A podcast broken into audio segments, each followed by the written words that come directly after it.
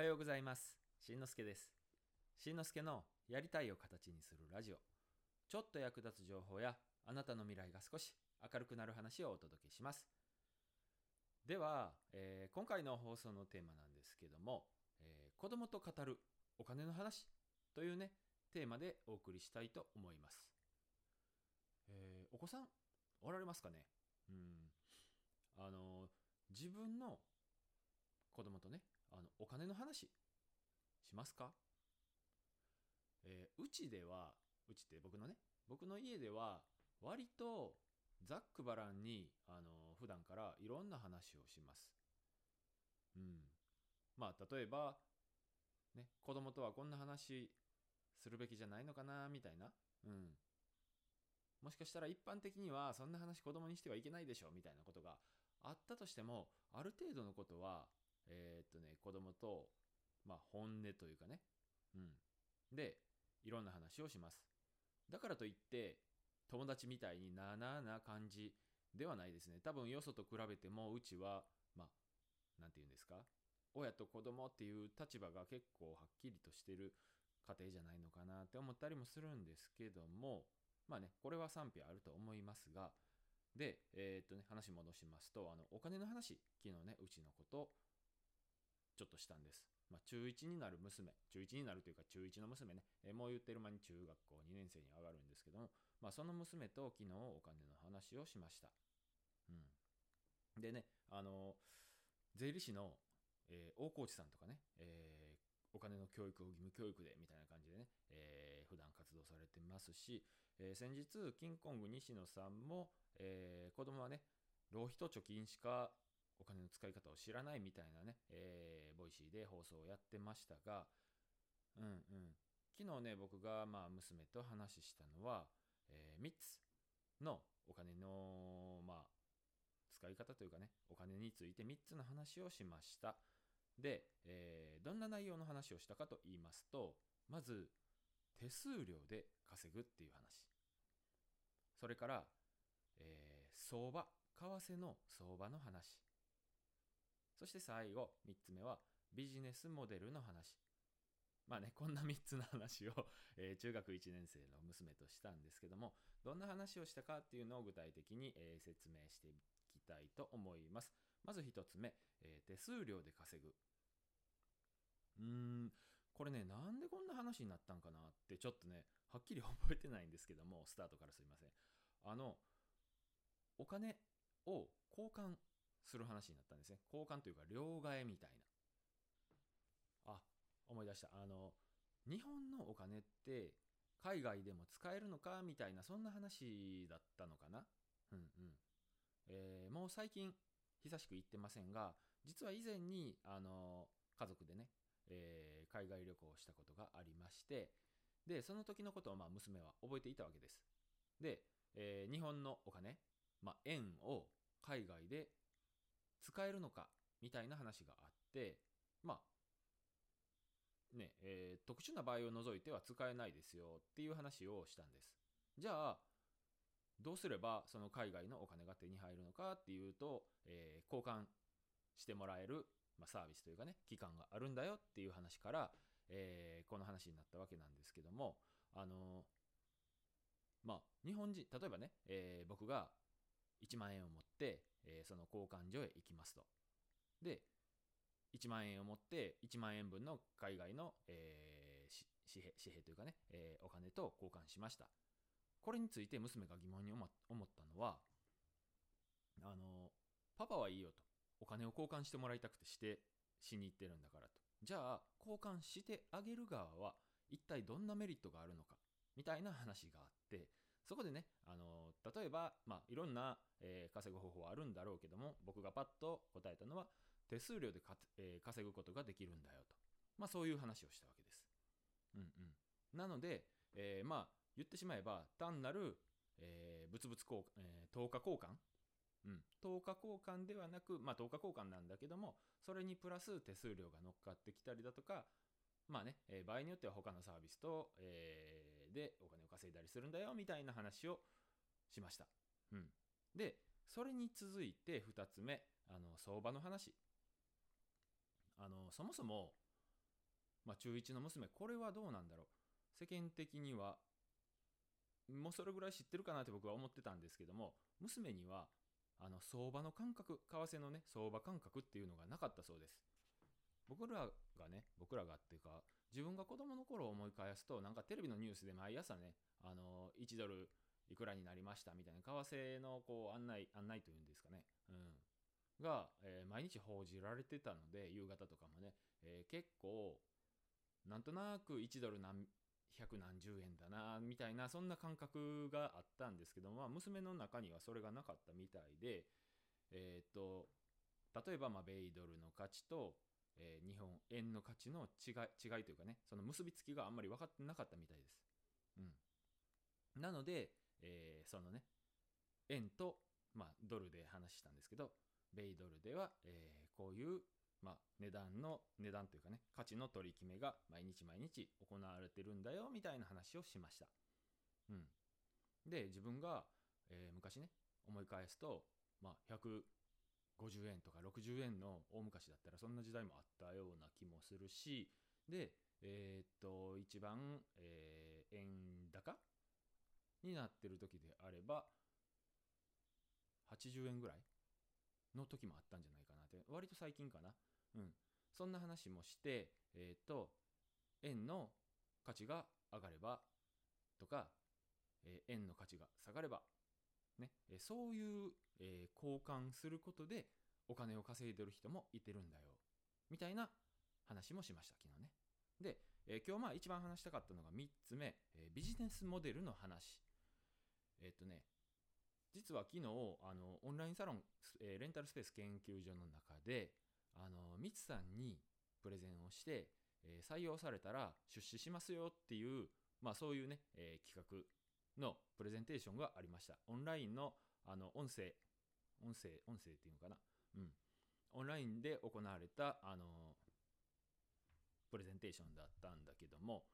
それを、まあ僕はね、えー、昨日20時から、8時から、あの、プレゼンがあるということで、携帯のアラームを設定してあったんです。まあ見逃したくないんでね。で、えー、夕ご飯を食べてる最中か食べ終わったぐらいにアラームが鳴って、あそういえば今からプレゼンあるんやって思った時に、まあまあその偶然ね、お金の話をしていた中1の娘が目の前におったんで、うん。一緒に聞く？今からこんなこんなこんなことが起こるんだけどって言ったら、まあ興味を持ったんで、じゃあ聞いてみようか。ということで、パソコンを開けてね、えっ、と、割と大音量で あの、その、プレゼンテーション、それからミツさんの受け答え、やり取りをね、えー、2人で聞きました。うん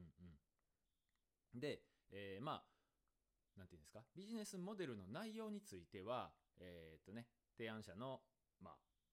あ、アイデアなんで、ちょっとここでは伏せておきますが、どんなやり取りがあったかというと、えー、プレゼンターが、プレゼンテーターが、えー、っと、まあ、こういうビジネスをやりたいので出資お願いしますと。で、えー、サロンオーナーのミツさんが、まあ、いくつか質問をして、で、最終的にそれだと、まあ、出資、ちょっとね、今の現段階では出資できませんって、まあ、昨日はそういう話で終わったんですけども、そこに至るまでの話をね、えー、っと、僕は結構近くで、あの、ミツさんの近くで、それからその提案者の近くで、えー、話する機会があったんで、以前ね。で、その経緯も娘に話ししながら、こういう流れでこういう企画が立ち上がって、で、今プレゼンテーターはこういうことをやりたいって説明してるんだよって。ただ、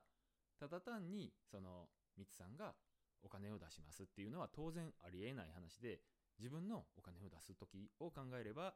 わかると思うんだけど、どうやれば儲かるか。どうやれば儲かるかじゃないな。えー、も、大前提として儲かる可能性が高い。もしくは、えー、そのビジネス自体が面白い、興味を持っている。ね、ぜひチャレンジしてほしい。こういう状態じゃないとお金は出さないよねって。娘だったらどうするって聞いたらそうやなっていうね。うん。まあそういうふうにこう聞きながら、こうコミュニケーションを取りながら、えー、昨日そのプレゼンテーションを一緒にまあ見させてもらったんですけども、うんうんまあ、最終的にね、えー、娘はそのプレゼンテーションを見ながら自分だったらこうするなってまあそのそのビジネスモデルについてですけど新たにね一からっていう話じゃなくて今日プレゼンテーションされてた今日というかその時にプレゼンテーションされてた、えー、ビジネスモデルについてここをこうやったらいいのになとかここをあ自分ならこうするのになみたいな話をしてたんであこれはいい勉強になるなと。うん、でね、えー、偉そうにこう何て言うんですか娘に指導してるような言い方にまあ聞こえてるかもしれないんですけども、えー、僕自身あの実はそんなにビジネスお金を稼ぐっていうことに強いわけじゃないです。そんなにというかね全然、えー、今までそういう経験がなく、えー、半年前に脱サラしてそこから、えビジネスを学ぶぞってね、え今勉強してる最中なのでまあある意味どうせ自分が学ぶなら娘も一緒に学べればいいなということで今そうやってね 2人でえ勉強してるっていうようなところです。うんうん。でね、あの、まあ、さっきの西野さんの話に戻るんですけど、えー、子供は浪費と貯金しか知らないみたいな話を西野さんがされてたんですけども、実はうちの娘はすでにちょっとね、えー、中学生にしては多額の投資をしています。まあ、株買ってるとかね、そういうことじゃないんですけども、あのー、なんて言うんですか？チョークアート。うん。実際のチョークアートって店舗とかで、あの飾られてるチョークアートって、チョークのようなもので描いてるけど、チョークじゃないらしいんですよ。あれ、クレヨンみたいな感じかな。うん。なんですけども、そのチョークアートの、えー、資格を取りに行くために、えー、長年貯めた自分のお年玉で、その資格を取りに行ってる。っていうね、今やってるそうです。で、えー、うまくいけば、当然ね、必ずじゃないけど、うまくいけば、そのチョークアートを、え商売としてやっていける。中学校3年生卒業する頃にはまあ資格が取れるだろうと。そこからできれば自分で稼いでいきたいということでね。今まあまあまあせっせと通って勉強それからね絵を学んでるらしいんですけども。うん。なんか絵を描くだけなのにそんなにお金がいいのかなって僕も最初は知らなかったんですけどどうやら売るための許可？なんかそういうのに免許というか資格がいるらしくてうん。でまあ、指導料プラスその資格取得費みたいな感じでまあまあそれなりに何十万っていうお金がね かかるそうなんですけどもまあそれを出してでも自分はその稼ぐ力を身につけたいということでだったら止める必要はないなということで、うん、自己投資にしていると、うん、まあそういう意味ではねえー、っと非常に 頼もしいというか、うん、僕のね自分の子供の頃を思い返すと親から何かを教わるっていうことがあまりなかったような気がするんですね。まあ基本的な生活習慣とかそんなのは当然教えてもらったと思うんですけどもまあ物心ついた時から考えてあの知りたいことを聞きに行く。うんまあ宿題でわからんとこを聞いた。これぐらいはあったかな小学校の時とかだったら。でもまあもうちょっと大きくなって例えばまあ一緒に考える？何かを、うん、こんなことは皆無だったような気が気がしますね。うん、でね、えー、まあ僕自身教員経験もあるので、まあ、中学生ぐらいの子供との接し方についてはあのー、まあ、親としては初めてですが中学生ぐらいの子供と接するっていうのはもう十数年、えー、経験があるので、まあ、一般的なね、えー、っと同年代の大人と比べると人たちと比べるとまあ接し方なんかもいろいろ学んできたところもあるわけなんですけども、うん、まああの子供ご自身のねお子さんの教育についてとかうん接し方についてとかもしかしたら悩んでる人もいいるんじゃないかなということで、まあ、今日はこういう音声を上げてみました。うんうん、今後ねもし需要があればまたこういう話も広げていきたいと思うんですけども。はい、ということで今日の話をまとめると、えー、子供と語るお金の話というテーマでお送りしました、えー、手数料で稼ぐこと、えー、相場があることビジネスモデルがビジネスモデルについて、まあ、こういった話をね、え今日え昨日の晩にしたよっていう話でしたがいかがだったでしょうか、えー、今日の合わせて聞きたいですが、えまあねお金関連でえっとねこういう思考の人も多いと思うので、え過去放送、お金を稼ぐは悪いこと抵抗がある3つの理由というね、え、テーマの放送を紹介しておきます。まあまあタイトル通りですね、え、っとね、抵抗があるのにはやっぱり理由があるんだよということで、日本人は特にね、お金を稼ぐっていうことはなんかちょっと悪いことというか、えー、後ろめたいことみたいな感覚を持ってる人も多いかと思うっていうような話を、えー、しています、えー、リンク貼っておくので、よければ聞いてみてください。ということで、え、今回の放送以上です、え、今回も最後まで聞いていただきありがとうございました。次回の放送でもお会いしましょう。ちょっと長くなったな。15分過ぎたか。はい。え、今日もあなたのやりたいを形にするためにコツコツやっていきましょう。それじゃあまたね。バイバイ。